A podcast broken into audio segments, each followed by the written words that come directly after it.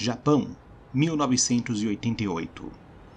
O país passa pela bolha imobiliária e praticamente todo mundo tem dinheiro.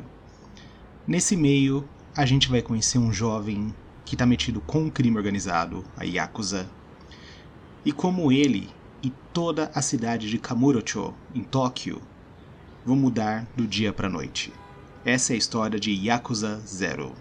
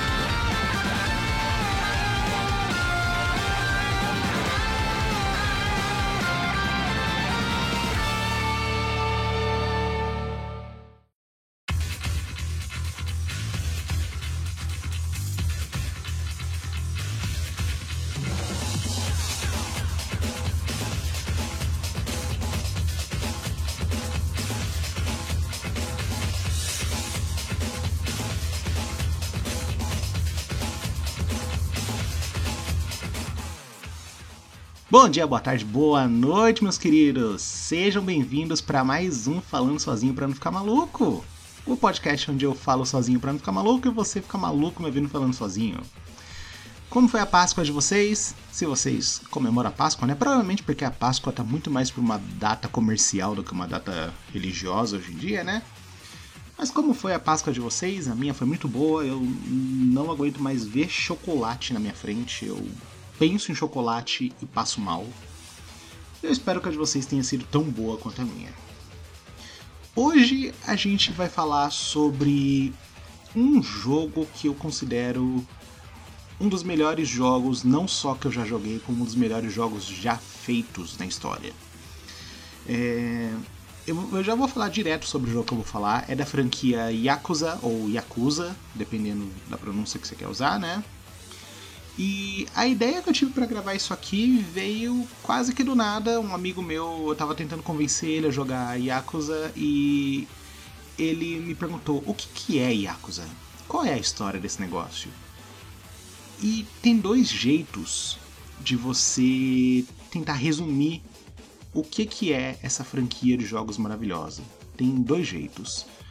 O jeito mais simples é um monte de japonês gostoso saindo no soco. É isso. E o outro jeito é o jeito que eu vou falar um pouquinho para vocês aqui hoje. É, eu não vou falar sobre a franquia inteira, eu não tenho planos de falar realmente sobre a franquia toda aqui, tá? Mas eu vou falar com vocês um pouco sobre o primeiro jogo cronológico da série, que é o Yakuza Zero. É, o Yakuza Zero ele foi lançado pro PlayStation 4. Deixa eu ver em que ano que foi isso. Vamos ver se tem um ano aqui, né? Ele foi lançado em 2017 para o PlayStation 4. Ele saiu em 2015 para o PlayStation 3, mas apenas para o Japão, e o PlayStation 4 foi oficialmente o lançamento mundial dele. O nome japonês desse jogo, eu vou tentar, gente, por favor, não fiquem bravos, o meu japonês não é bom, tá? Mas o nome japonês dele é Ryuga Gotoku Zero Chikai no Basho, que significa é Como um Dragão Zero, porque esse é o nome da série no, no Japão. No Japão a série não se chama Yakuza, ela se chama Like a Dragon, Como um Dragão. E o subtítulo dela, o Chikai no Basho, ele significa o local do juramento. É muito importante esse local que eu vou falar para vocês um pouquinho depois. Eu não quero falar muito da história porque eu não quero dar muito spoiler aqui. Meio esquisito eu não querer dar spoiler, sendo que o que eu mais faço aqui é dar spoiler, né? Eu vou falar de um spoiler ou outro da história sim, mas eu quero deixar um pouco de mistério para que você que está aí me ouvindo se sinta incentivado a jogar Yakuza, porque está disponível em praticamente tudo exceto consoles da Nintendo porque a Nintendo aparentemente tem uma política de não querer fazer jogos que envolvam a temática de máfia, porque de máfia já basta a própria Nintendo, né? Eles são uma grande máfia. Esse jogo, vamos falar de aspectos é, técnicos primeiro. Ele foi um jogo publicado e desenvolvido pela Sega, é um dos grandes nomes modernos da Sega. É, Yakuza é basicamente assim um dos, um dos nomes da SEGA que está atrás, acho que só do Sonic hoje em dia. É realmente um título muito grande da SEGA. E a série, na verdade, nasceu no PlayStation 2. Isso faz muito tempo já, se eu não me engano, acho que o primeiro jogo é de 2005. E quando veio pro ocidente, esse jogo veio completamente dublado. Um dos personagens era dublado pelo Mark Hamill. E quando eles foram fazendo remakes desses jogos, eles começaram a vir pro ocidente e aí eles decidiram lançar uma prequel para a franquia, que é o Yakuza Zero. Geralmente, quando a gente fala de prequels, né, quando a gente fala assim de uma história que os desenvolvedores querem contar que ocorreu antes da história principal da franquia, sempre dá um, um, uma sensação meio ruim, né? Sempre dá aquele medo, porque prequel quase nunca é boa, né? Sempre que a, a empresa tenta contar uma história antes da história original, dá um medinho, não dá? Dá um, um certo pânico nisso tudo. Porém, Yakuza Zero é maravilhoso. É tão bom, Yakuza Zero é tão bom que todos os remakes que saíram depois dele fazem referência a ele. Esse é o nível de tão bom que isso é, porque se uma prequel é ruim, quando vai rolar um remake da série, eles simplesmente ignoram, né? Mas não, Yakuza Zero é tão bom que ele molda certos pontos dos remakes. Esse é o nível de qualidade desse jogo. Yakuza Zero é absurdo. Mas o que, que é Yakuza? Agora você vai falar pra mim, ah, mas o, o que, que é esse jogo? O que, que, que você tem que fazer nesse jogo? Yakuza, eu resumo ele como se fosse um GTA japonês, só que mais divertido. Porque GTA é muito. Depois que você zera a história, você não tem muito o que fazer, né? É dirigir e, e cometer crimes. É só isso que você faz, né? O Yakuza ele te dá muita coisa para fazer dentro do jogo. É um jogo que tem tanta subquest, tantos minigames dentro dele, que você mata fácil fácil 100, 150 horas desse jogo sem perceber. Isso assim, tipo, no seu primeiro gameplay. No seu primeiro gameplay, se você quiser explorar o mapa, fazer subquests tudo mais, você vai gastar fácil fácil umas 100 horas. Muito fácil. Foi mais ou menos o que eu gastei nesse jogo. Mas vamos falar um pouquinho sobre o que, que é a, a história do Yakuza, né? Vamos falar dos personagens principais para a gente se localizar um pouco dentro da história. Esse jogo, como eu falei lá na introdução, ele se passa na cidade fictícia de Kamurocho, em Tóquio, que na verdade ela é baseada na cidade de Kabukicho, que é meio que assim. Como que eu posso explicar o que é essa cidade? É como se fosse um paraíso do entretenimento adulto. Você tem cassino, você tem bordel, você tem todo tipo de entretenimento adulto lá. É o bairro da Luz Vermelha, basicamente, de Tóquio. E para mudar um pouco os nomes, eles chamaram essa cidade, na versão do Yakuza, de Kamurocho. E nessa cidade, ela é controlada por uma das famílias subsidiárias do clã Tojo, que o clã ele manda basicamente em grande parte de Tóquio. E essa família, a família Dojima, ela tem um rapaz jovem que está trabalhando para eles que chama Kazuma Kiryu. E ele é um, um, cara novo, ele acabou de entrar pro, pro sistema do Yakuza. É, ele, na verdade, é um Yakuza porque ele sente que ele tem uma dívida com o pai adotivo dele. Que agora eu não me lembro o nome dele. Eu acho que o nome dele é, é Shintaro Kazama. Acho que esse é o nome dele. E ele sente que ele tem uma dívida com esse pai adotivo dele. Que, que é o cara que é o diretor do orfanato onde ele cresceu e que depois, futuramente, a gente descobre que, tipo, todas as crianças que estavam naquele orfanato eram filhos das vítimas dele, porque ele era um assassino da Yakuza. E ele basicamente tinha um certo remorso e ele queria dar uma vida boa para os filhos das pessoas que ele teve que assassinar por diversos motivos, dívidas, queima de arquivo, várias coisas que a Yakuza fazia. Mas ele decide, o Kiryu, ele decide que ele vai entrar para Yakuza também porque ele admira muito o Kazama. Ele admira demais esse cara e ele quer ser como o Kazama. Então ele entra para a família, para família Dojima e ele se torna um dos homens da família Kazama, que é o do, do pai adotivo dele. E essa família está passando por um momento um pouco turbulento porque o Kazama está na cadeia. Não é explicado pra gente a princípio por que ele tá na cadeia, mas ele tá preso há um certo tempo já. Então a família dele tá meio que numa certa decaída de reputação dentro do clã. E os caras da família estão trabalhando cada dia mais duro para tentar trazer um pouco dessa moral de volta.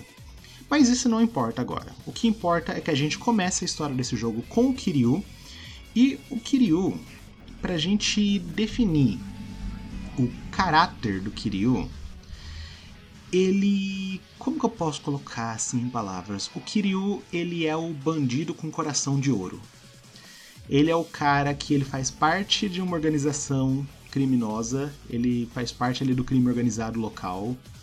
Ele tá sempre metido com pessoas extremamente barra pesada, mas você não vê ele cometer um crime. Simples assim, essa é a existência do Kiryu ele é uma contradição ambulante, porque ele é um criminoso que não comete crimes. Basicamente isso. O, o Kiryu, ele pode ser resumido muito como aquela visão romantizada do Yakuza.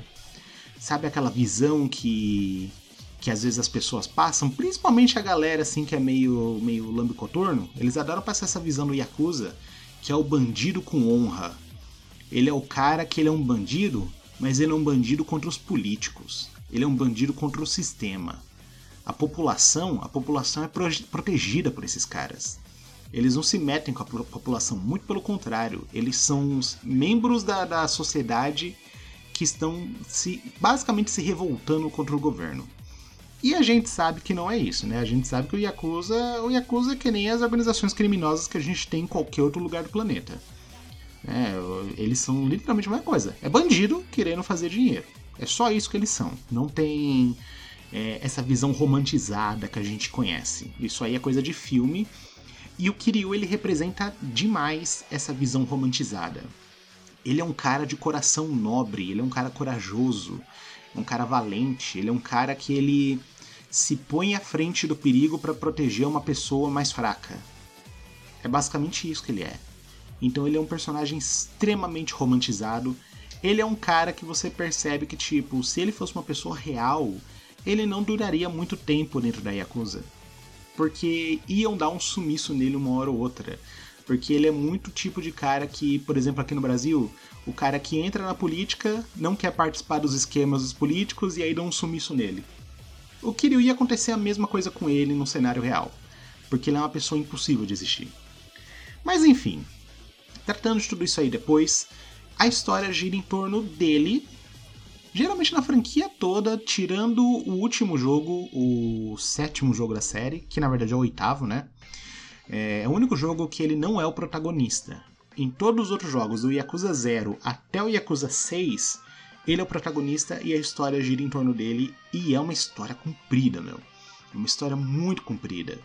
Porque a gente está falando aí de um ponto que no Yakuza 0, se eu não me engano, o Kiryu tem entre 18 e 20 anos. E no Yakuza 6, o Kiryu tem mais de 50 anos, ele já é avô no Yakuza 6. Então a gente tem uma história extremamente longa da vida de um cara que é, é um ciclo de destruição e, e renascimento dele. Todas as histórias do Kiryu são um ciclo de destruição e renascimento. É sempre o Kiryu tendo que derrubar uma organização, às vezes a própria organização dele. Ele já teve que se revoltar contra a própria organização que ele faz parte mais de uma vez, derrubar tudo e ele emerger vitorioso e renascido como uma pessoa melhor. É sempre isso. E, e nesse renascimento ele torna o mundo à volta dele um lugar melhor também. Só que, é claro, aí vem o próximo jogo e a gente percebe que foi tudo pra merda de novo. Porque é assim que funciona, né? Ah, o ser humano não consegue passar mais de seis meses em paz. Então, o Kiryu ele é uma representação muito clara disso. Mas o que, que é então esse negócio do jogo do Yakuza? Porque eu falei para você que ele é um GTA japonês, né? Só que ele não é exatamente um GTA. Por exemplo, você não pode pegar veículos nesse jogo e você não tem armas. Tecnicamente você tem, você tem um revólver tal, mas não são armas que você cons consegue usar livremente. O Yakuza, ele seria mais um beat'em up. Você vai encontrar grupos de inimigos e você vai descer a porrada nesses inimigos, você só vai poder prosseguir quando você derrubar, derrubar todos esses inimigos. Ele tem um sisteminha legal de RPG, de você melhorar suas habilidades. E esse jogo, se passando na época da bolha imobiliária do Japão, tudo gira em torno do dinheiro e todo mundo é milionário. Então as suas habilidades, elas são movidas por dinheiro. Você melhora as habilidades do Kiryu gastando o dinheiro que você ganha brigando na rua. E isso tudo, tudo nesse jogo que você vai perceber, toda a história desse jogo gira em torno da ganância das pessoas por causa de dinheiro. O, o Yakuza Zero considero ele assim uma um, um, conto de fadas. Eu não, eu não sei se tem uma expressão para isso em português, mas uma cautionary tale sobre o que o dinheiro pode fazer com uma pessoa. Porque é basicamente isso que o Yakuza Zero se trata. Ele se trata sobre pessoas que não são santas, nenhuma delas é 100% boa, mas como o dinheiro traz o pior dessas pessoas à tona. É sobre isso essa história. Mas vamos falar então da história em si, né? Eu não quero dar muitos spoilers sobre a história do Yakuza Zero, é, mas eu preciso falar de algumas coisas dele. Eu preciso realmente trazer certas coisas para a gente entender sobre o que é essa história. Então, para começar, a gente é apresentado para uma cidade não só para Kamurocho, mas como um, um Japão como um todo, que tá basicamente todo mundo nadando no dinheiro. Você vê as pessoas chacoalhando notas e notas de dinheiro nas mãos, todo mundo indo para festas, para bares, para cabaré. Todo mundo muito cheio da grana nesse mundo. E aí, nesse meio tempo, a gente encontra o Kiryu pela primeira vez e ele tá espancando um cara no corredor, assim, num beco, no meio da cidade.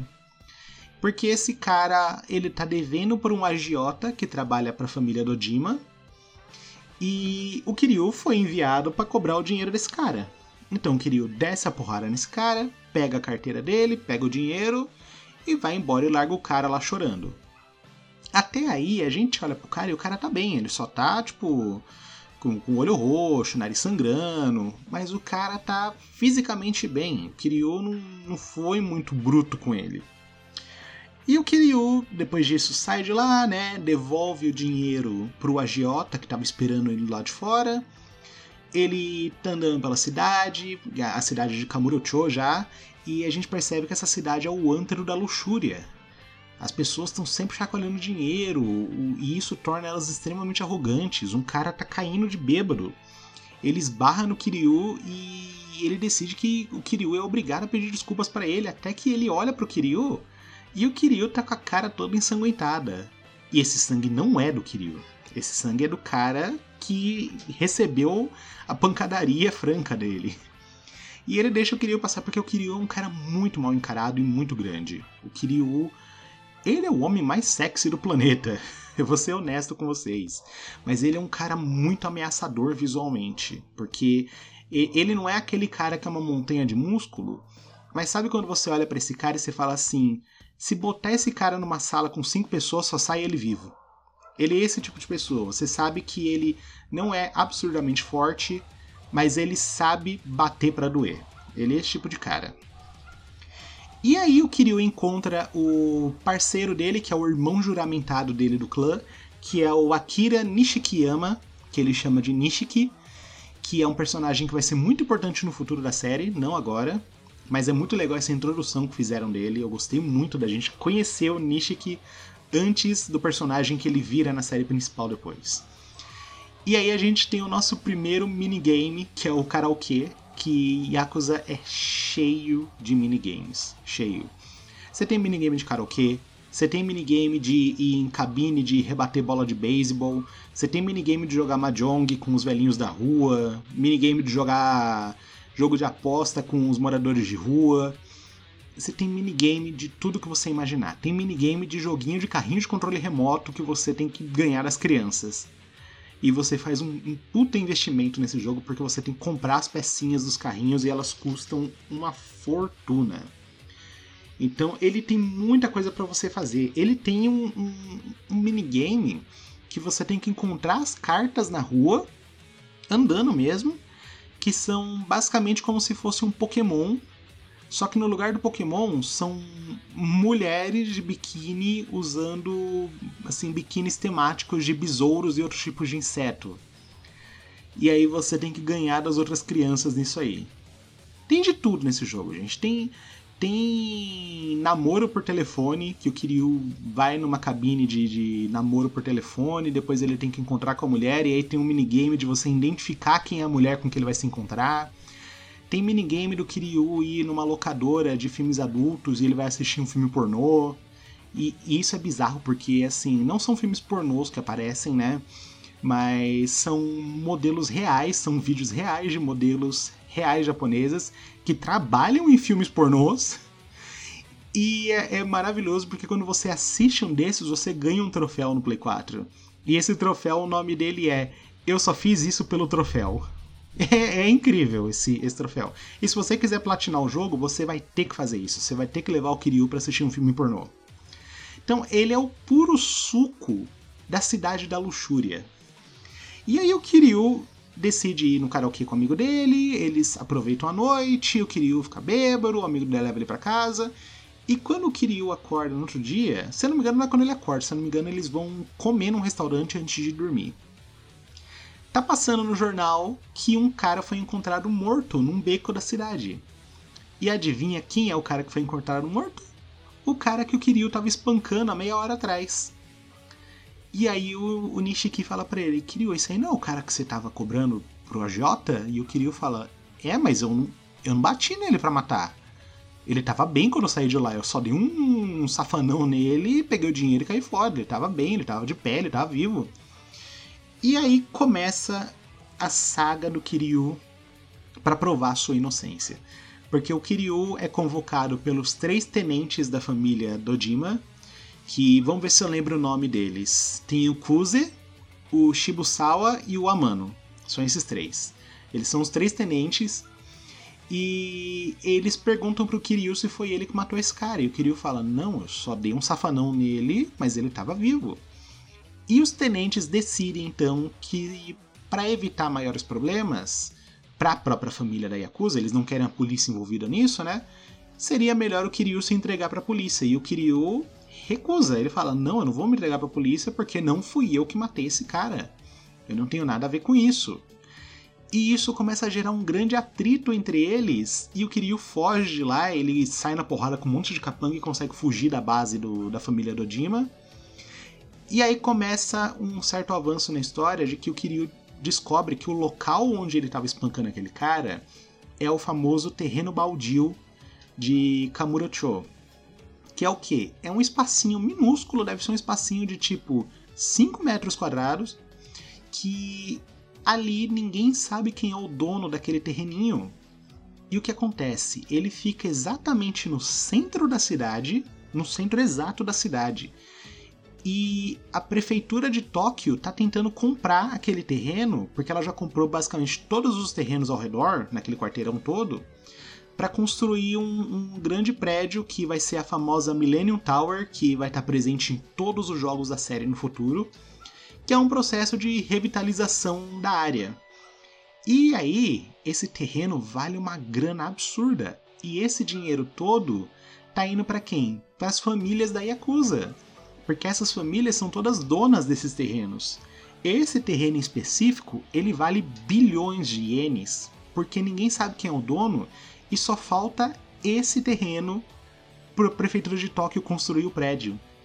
Então, quem conseguir esse terreno vai gerar tanto dinheiro, vai gerar um fluxo tão grande de dinheiro que com certeza essa pessoa vai ser eleita o próximo chefe, o próximo patriarca do clã Tojo, quando o patriarca atual morrer e ele já é bem velho. Então vira uma corrida entre todos os membros da Yakuza para tentar descobrir quem é o dono desse terreno e persuadir esse cara a dar o terreno para eles. Porque o cara que chegar com esse terreno na frente do patriarca vai virar o próximo patriarca do clã e vai ser a pessoa mais poderosa do crime organizado de Tóquio. E aí o Kiryu começa a buscar por informações e ele descobre que um dos três tenentes mandou matar esse cara no corredor, ali no corredor não, no terreno, para incriminar o Kiryu e impedir que o, o pai do Kiryu, o Kazama, consiga sair da cadeia, porque para sair da cadeia no universo do Yakuza, você só precisa ser um Yakuza com muita credibilidade. Que não é nem no universo do Yakuza, isso acontece aqui também, né? Se um político aqui vai preso e ele é um cara com muita influência, ele sai da cadeia 20 minutos depois, né? Mesmo que tenha um milhão de provas contra ele. E se eles conseguirem derrubar a credibilidade do Kazama, o Kazama não vai sair da cadeia e ele não vai ter como participar dessa corrida em busca do terreno. Então ele vai perder todas as chances dele de se tornar o novo patriarca do clã. E ele era um dos favoritos a se tornar o patriarca. O patriarca. Então o Kiryu se toca que um dos três tenentes do Dojima foi quem organizou isso. Ele só precisa descobrir quem que foi para catar esse cara e forçar ele a confessar. Porque afinal de contas, eita, tá passando um helicóptero aqui agora. Passou. Não, não passou não. Os helicópteros tá tudo rasante, pelo amor de Deus. Voltando. Então, ele precisa encontrar esse cara que incriminou ele. Porque é aquela, né? Não importa quem vai virar o patriarca, o Kiryu é um homem jurado de morte pelo clã, afinal de contas ele fugiu. E essa é a loucura toda da história, ele tá fugindo o tempo todo. Ele encontra um benfeitor misterioso que é chamado. Ah, eu não vou lembrar o nome do cara agora. Vamos ver se eu acho o nome do cara. Eu tô com a wiki aberta, que já é para garantir. Tatibana é o nome dele. É Tetsu Tatibana. Esse cara, o Tetsu Tatibana, ele se torna o benfeitor do Kiryu nesse jogo, porque ele é dono de praticamente metade da cidade. E é aquela, metade da cidade é propriedade da Yakuza e outra metade é propriedade dele. Então, o Tatibana ele também tá na corrida para conseguir esse terreno baldio. E ele tá nessa corrida em especial para impedir que a Yakuza consiga esse terreno. Então ele oferece uma mão amiga pro Kiryu e fala para ele: "Vamos unir o útil com o agradável. Eu lavo sua mão e você lava a minha, né? Eu te protejo da sua família e você me garante que a sua família não vai conseguir esse terreno, e sim eu." E aí a gente fica aí com a história do Kiryu. Essa história acho que ela tem dois capítulos por enquanto. O jogo todo tem 18 capítulos, mas ele alterna entre os protagonistas. Passando isso, a gente conhece o nosso próximo protagonista do jogo, o outro protagonista no caso, né? Que é o Goro Majima. Que ele não tá em Kamurocho, ele na verdade tá em Osaka. Ele tá na cidade chamada Sotenbori, que é também uma versão fictícia da cidade Dotonbori. E lá em Osaka, o, o Majima ele é um caso especial nessa história, porque o Majima ele faz parte do clã Tojo também, mas ele não tá vivendo no território do clã Tojo em Tóquio. Ele tá vivendo em Osaka. Por quê? O líder da família dele é irmão juramentado de um dos líderes de uma, da uma das famílias da Aliança Omi, que é a aliança que controla Osaka. E o Majima ele falhou numa tentativa de assassinato um, uns anos atrás. Ele passou um ano sendo torturado pela família dele, inclusive eles arrancaram o olho dele, foi um negócio horrível. E ele foi. Então, depois que ele passou por esse teste de, de tortura, assim pra se falar, né? Ele foi condenado, entre muitas aspas, a viver numa gaiola urbana gigante, que é o que é essa gaiola dele. Tanto que esse é o nome do capítulo dele, é a gaiola. Ele se torna o gerente de um cabaré, o maior cabaré da cidade, em Sotembori. E esse cabaré serve também para várias operações da Yakuza, né? Só que ele não pode sair dessa cidade é legal, é uma cena apavorante, porque é, a cena de introdução do Madma é maravilhosa. É assim, eu, eu acredito que ela é a melhor cena de introdução que eu já vi na minha vida. Que a gente tá no cabaré, um trabalhador de escritório qualquer leva um, um outro cara que veio de outra cidade lá pro escritório para esse cabaré. E aí começa uma confusão lá dentro, porque um dos clientes tá bêbado e ele tá assediando uma das meninas. E aí eles os funcionários tentam explicar para ele que tipo, isso aqui é um cabaré, só que a gente não oferece serviços sexuais, elas fazem apenas companhia para as pessoas. As meninas só sentam, conversam e agradam o cliente, mas elas não fazem nada que envolva um serviço sexual. E o cara tá que nem um louco gritando que ele pagou por aquela merda, se ele quiser, ele cata as meninas para ele pronto. E aí eles decidem chamar o gerente, que é o Madma. O Madma entra, todo tranquilo. O Madma tem um carisma fora do comum e ele explica para o cliente que o cliente, infelizmente, não pode fazer aquele tipo de coisa, né? Ele, ele tenta, assim, de toda maneira, aliviar um pouco a pressão em cima do cara. Então ele fica assim: senhor, infelizmente o senhor não pode fazer isso. E aí ele fala pro cliente que, tipo, o senhor tem que entender que, pra gente, o cliente é um rei. E o cliente começa a ficar doido, tipo, se eu sou um rei, então vocês têm que deixar eu fazer o que eu quiser. E ele cata uma garrafa e ele vai bater no Madma, e o Madma desvia, que nem um ninja maravilhoso. Começa, e ele simplesmente fala assim: Bom, se eu tenho que cansar o senhor pro senhor ficar sóbrio novamente e entender que o que o senhor fez foi errado, eu vou entreter o senhor. Afinal, o cliente é o rei. E aí você tem um tutorial de combate com Madma onde você só desvia. Você só desvia e, e faz umas ações especiais para dar toalhinhas pro seu cliente. Tudo isso ao som de uma banda tocando de fundo maravilhosa, até um ponto que ele cansa o cara, o cara fica meio sóbrio. O, o se não me engano, ele, o cliente pega um daqueles quebradores de gelo, sabe? Aqueles, aqueles picotadores de gelo, vai tentar matar o Madma, acontece alguma coisa, dizem que vão chamar a polícia, e o Madma simplesmente mostra todo o carisma dele, falando assim. Que é aquela coisa, né? Ele tá tentando sempre amaciar a situação porque ele não quer que aquele lugar seja um alvo da polícia. Então ele fala assim: Ah, quem aqui entre nós nunca cometeu um erro na vida quando tava bêbado? o nosso cliente aqui, ele é só mais um trabalhador como vocês, e ele fala o nome do cara, a empresa onde ele trabalha e o salário dele. Porque durante essa confusão toda, ele roubou o cartão de visita do cara. E aí o cara fica todo envergonhado e fala assim: Eu acredito que todos vocês aqui, clientes desse estabelecimento, têm no coração de vocês um espaço para perdoar as ações dele, contanto que ele pague uma rodada para todo mundo. E uma rodada para todo mundo é pagar uma rodada para pelo menos umas 400 pessoas. E o cara topa, quietinho, volta pra cadeira dele, né? E o Majima simplesmente fala pra banda: solta o som de novo, segue a noite.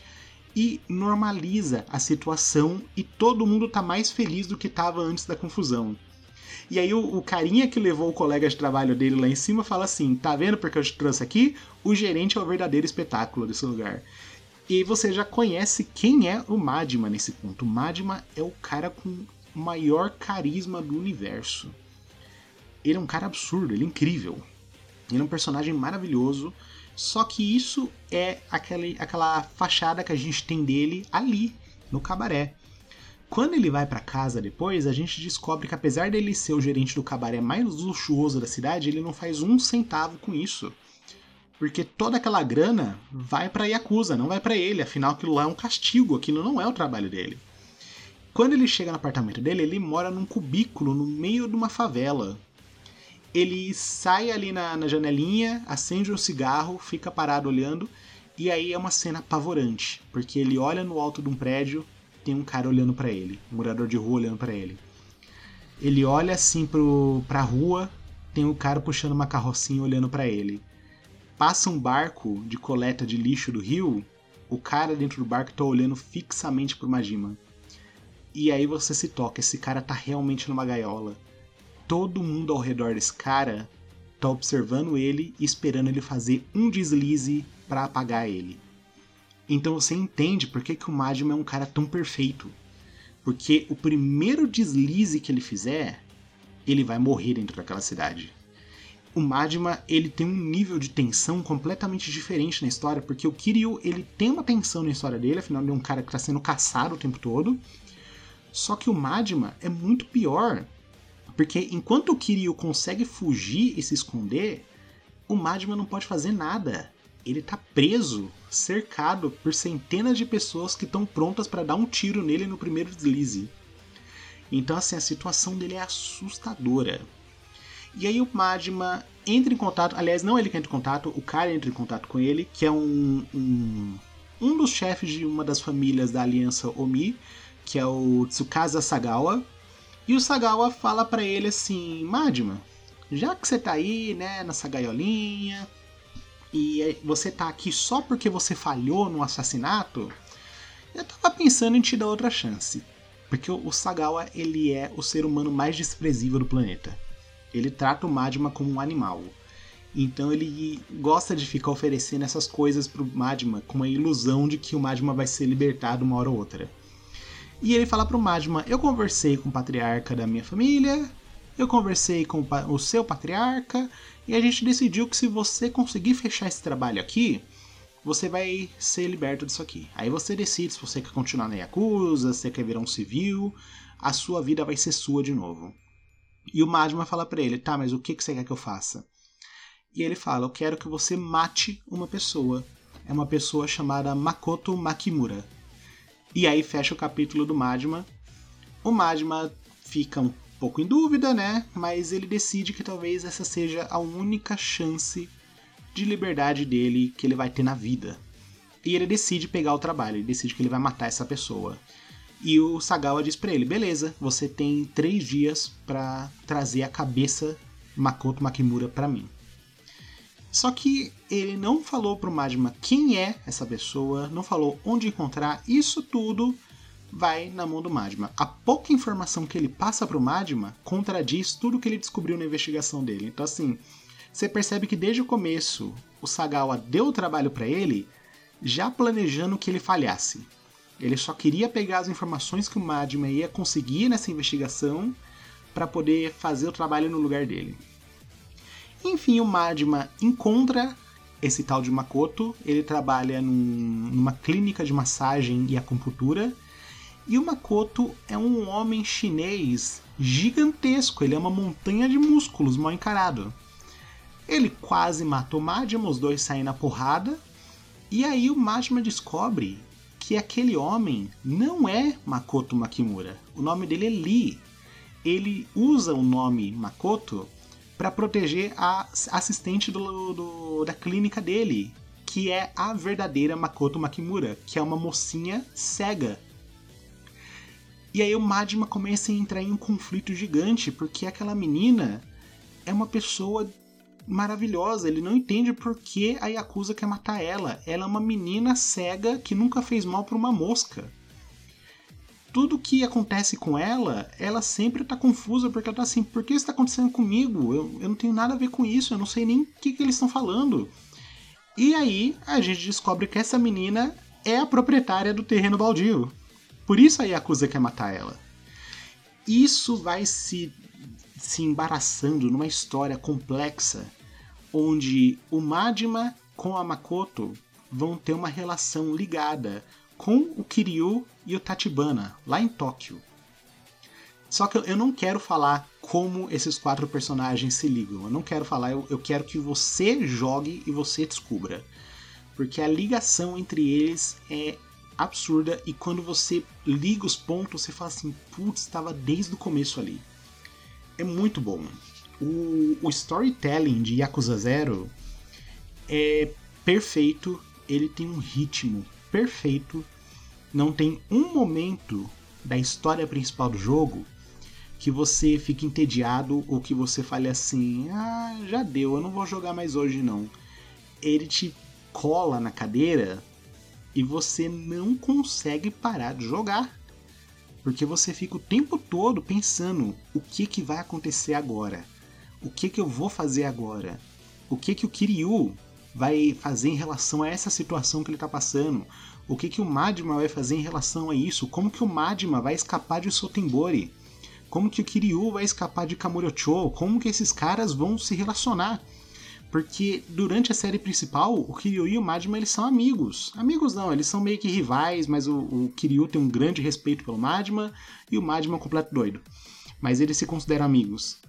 Então, você fica naquela como esses caras se conheceram, porque nesse ponto da história eles são completos estranhos. E aparentemente eles estão trabalhando em lados opostos da história. Porque afinal de contas, o Tatibana, o benfeitor do Kiryu, ele também quer o terreno. E para conseguir o terreno, você tem que alcançar a Makoto. Só que para alcançar a Makoto, você vai ter que passar por cima do Majima, que tá protegendo essa menina de toda a família Yakuza de Osaka que quer matar ela.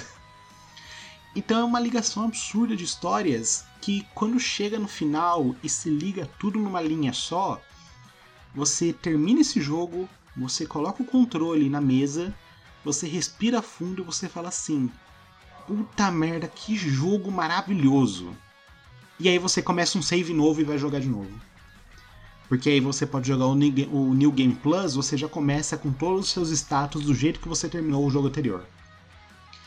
E é maravilhoso. Nossa, Yakuza Zero é, é a obra-prima para mim, é o nível máximo de storytelling de um jogo. Ele conta tudo muito bem.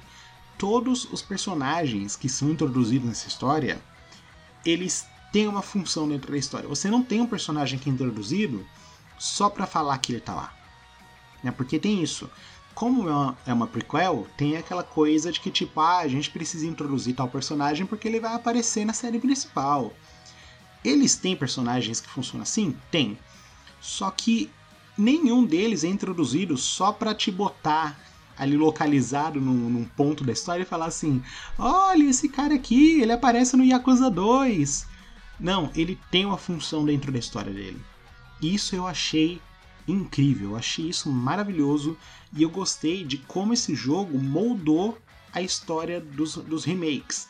O, o remake do Yakuza 2 ele tem todo um ponto de plot final da história do Majima, porque o, o Majima ele não tem história no Yakuza 2 original e no remake você ganha um modo só dele. Você vê como ele é um personagem incrível. E você tem um modo, no, no, é, um ponto da história do Yakuza 2, no, no, na, no modo do Majima, que é só sobre a Makoto. E você fala assim, putz, mas o Yakuza 2, ele se passa tipo 20 anos depois do, do Yakuza 0. Sim, e você ainda assim tem uma história ligando com o original. O original não, com o Yakuza 0, né? O original é o 1. Então é uma história incrível, maravilhosa. Nossa, Yakuza Zero é absurdo. Quem quiser jogar Yakuza Zero, não só o Zero, mas a série toda, é de super fácil acesso hoje em dia. Tá disponível no Play 4. Esses dias estava em promoção, tava acho que 20 reais a versão digital dele. Não só ele, como a franquia toda, se eu não me engano, o Zero, o remake do 1 e o Yakuza 6 estavam 20 reais cada um. O remake do Yakuza 2 e o 3, 4 e 5, que infelizmente não ganharam remakes, mas ganharam remasters do Play 3, eles estavam 40 reais cada um. Então assim, eles são jogos que volta e meia eles estão com preços acessíveis. Se você tem um Xbox ou um PC e você assina o Game Pass, você tem literalmente todos os jogos incluídos no Game Pass. Inclusive o Yakuza 7, que é o, o Like a Dragon. Ele não se chama Yakuza, ele se chama Like a Dragon na versão ocidental. Inclusive ele.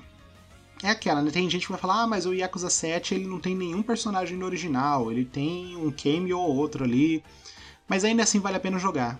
Ele é muito legal para você ver aquele mundo pós-Yakuza. É muito legal de ver aquele mundinho. Então é, é maravilhoso, gente. Yakuza Zero é uma coisa fora do comum. Incrível. Mas vamos falar um pouco do aspecto técnico dele, que eu falei um pouquinho lá no começo e acabei falando, falando, falando e não falei nada, né? O Yakuza Zero, como eu já disse, ele tem um esqueminha meio beat'em up, né? De você descer a porrada nos seus inimigos. E ele também tem uma parada de que o Kiryu, conforme a história avança, tanto ele como o Madma, eles aprendem estilos de luta diferentes. Então você começa com o estilo normal, que o do Kiryu é o Brawler, e eu não lembro agora qual é o do Madma.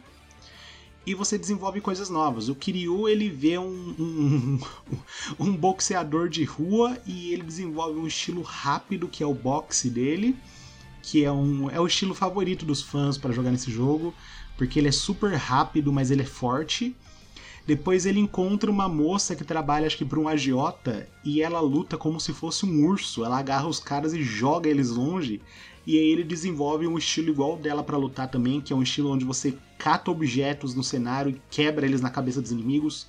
Literalmente, o Kiryu ele pega uma moto e desmonta a moto na base da pancada em cima dos inimigos. O Madme ele aprende esse, ele aprende um estilo que envolve bastões, espadas e nunchakus e ele aprende um estilo que é dança de rua. Ele faz um break dance ali, descendo a porrada em todo mundo, e é uma das coisas mais divertidas do mundo você usar esse estilo. E tanto o Kiryu como o Madma, quando você fecha o coliseu do jogo, porque ele tem um modo de coliseu que é basicamente assim, vários inimigos e chefões direto, você tem, vai subindo a dificuldade, você destrava o modo de luta deles, que é o que vira o padrão a partir do Yakuza 3, se eu não me engano, e no remake do 2 ele já é o padrão mesmo. Que no Kiryu é o modo Dragon, que acho que foi chamado de Legend também, e o do Majima é o Mad Dog, porque é o, é o apelido deles é esse, né? O Kiryu, depois dos eventos do Zero e Majima, o Kiryu ficou conhecido como o Dragão de Dojima e o Majima ficou conhecido como o Cachorro Louco de Shimano. Então são os estilos baseados no, na fama deles mesmos, mas aquele negócio não é nada que tenha relação com a história. Isso é mais assim uma, uma homenagem legalzinha ali a como esses personagens vão lutar no futuro, né? Então ele permite muita variedade do que fazer dentro do jogo. Ele te dá muita opção de como enfrentar certos inimigos. Você não precisa necessariamente enfrentar um inimigo só dando porrada franca nele ali com o estilo Brawler. Não. Ah, eu tô com muito inimigo no cenário, eu vou mudar pro estilo bruto do Kiryu, eu vou catar uma moto e eu vou descer a porrada em todo mundo com a moto, porque o Kiryu ele tem super armor nesse estilo. Então, mesmo que me batam enquanto eu tô carregando o um negócio, eu não vou derrubar esse item e vou conseguir bater neles. Madma, mesma coisa, tô lidando com muito inimigo, muda pro breakdance e sai girando com as costas no chão e as pernas para cima e batendo todo mundo que nem um helicóptero. Então ele, ele é legal porque ele permite você ter uma certa variedade, além das armas equipáveis, né? O Kiryu e o Majima você pode equipar armas com eles, bastões, espadas, o Majima em especial, né? Os nunchakus. E você pode também dar um revólver na mão deles e eles matam os inimigos praticamente com um ataque só.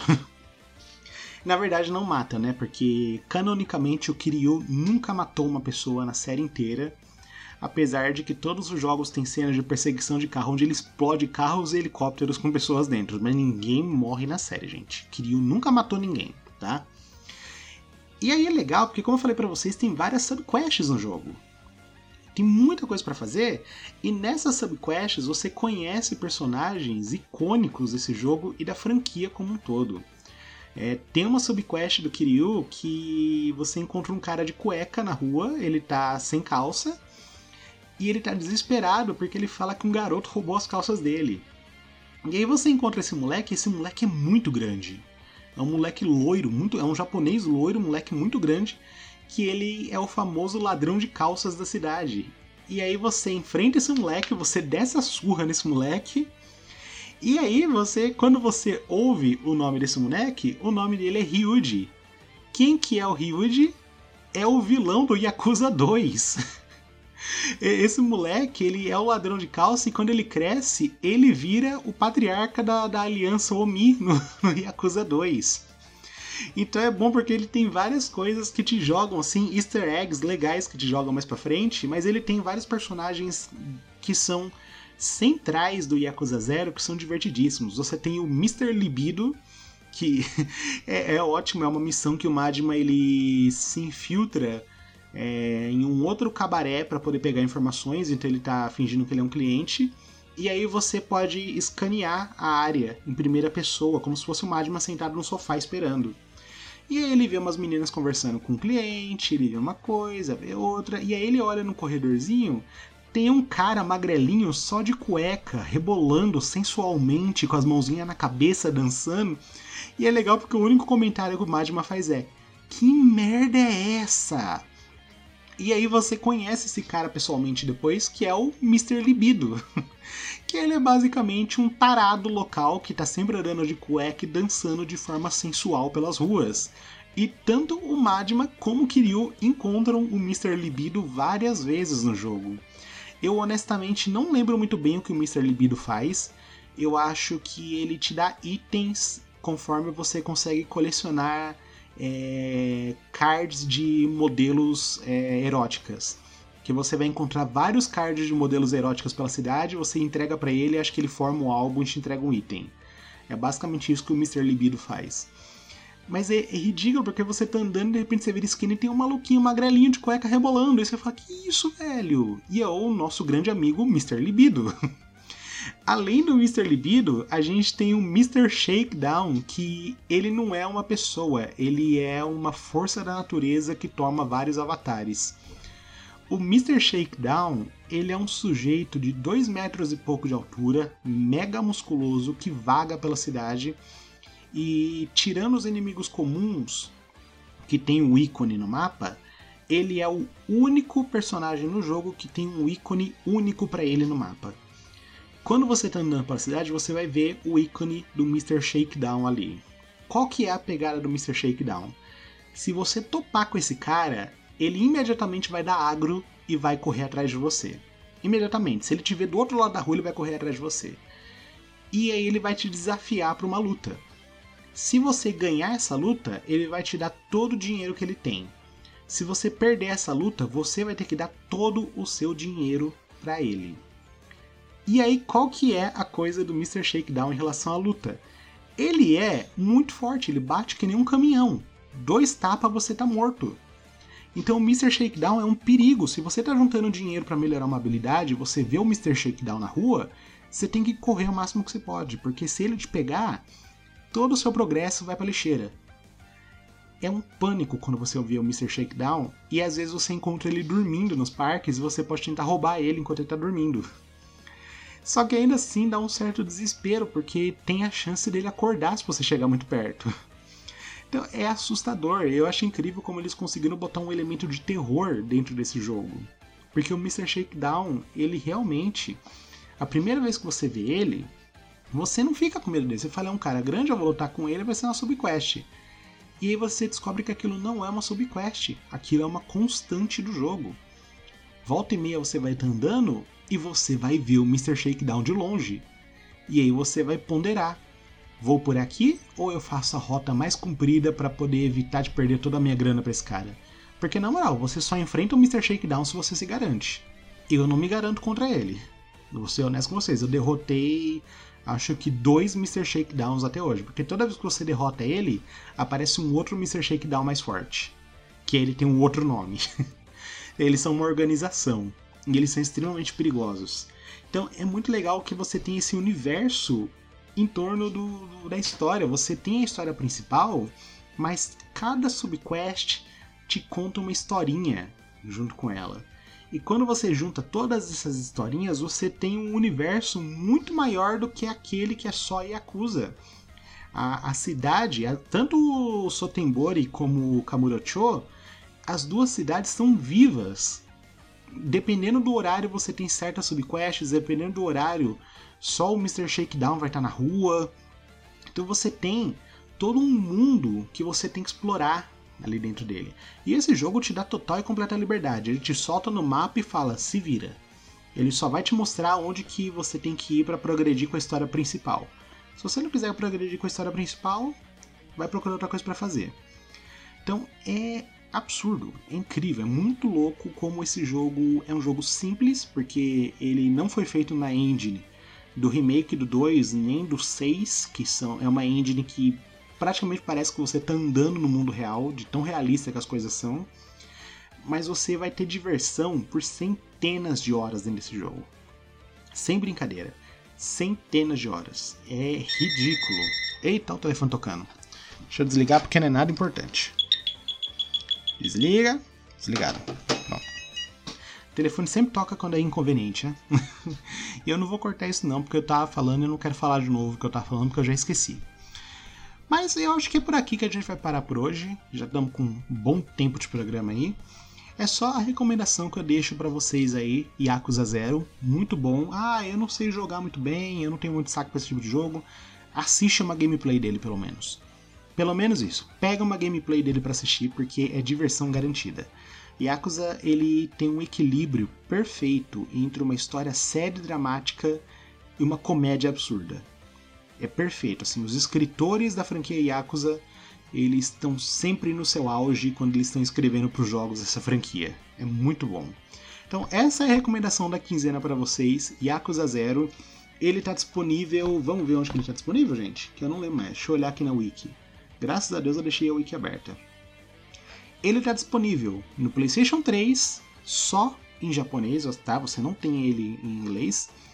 PlayStation 4, PC, Xbox One e Amazon Luna. Eu nunca ouvi falar em Amazon Luna, mas a Wiki está falando que tem aqui, não sei nem o que é isso aqui. Deve ser aquele Google Stadia da Amazon, um negócio que já nasceu morto, né? Mas ele está disponível em praticamente tudo quanto é plataforma. É muito fácil de encontrar ele. Como eu já falei antes, se você tem Game Pass, você já tem ele incluso no Game Pass. No Play 4, esse jogo está sempre em promoção. Praticamente toda vez que eu abro a lojinha do Play 4, esse jogo tá 20 reais. Ele é muito baratinho. E eu acho que mesmo fora da promoção, ele é tipo 80 reais. Ele não é um jogo extremamente caro e eu vou falar para vocês. Ele vale os 80 reais. Demais. Tipo, ele vale mais do que 80 reais. Esse jogo é muito bom mesmo. É um dos jogos que eu fico muito feliz de falar que eu tenho a mídia física dele, porque esse jogo é lindo. Ele é muito bom e é muito legal ter ali o, o Kiryu e o Majima olhando para mim durante a noite. que horror, né? Não devia. Não posso ficar falando essas coisas, né? Bom, ficamos por aqui então por essa quinzena, meus queridos. Eu espero que vocês aproveitem bem, que vocês se cuidem e a gente se fala aí na próxima quinzena. Tchau, tchau!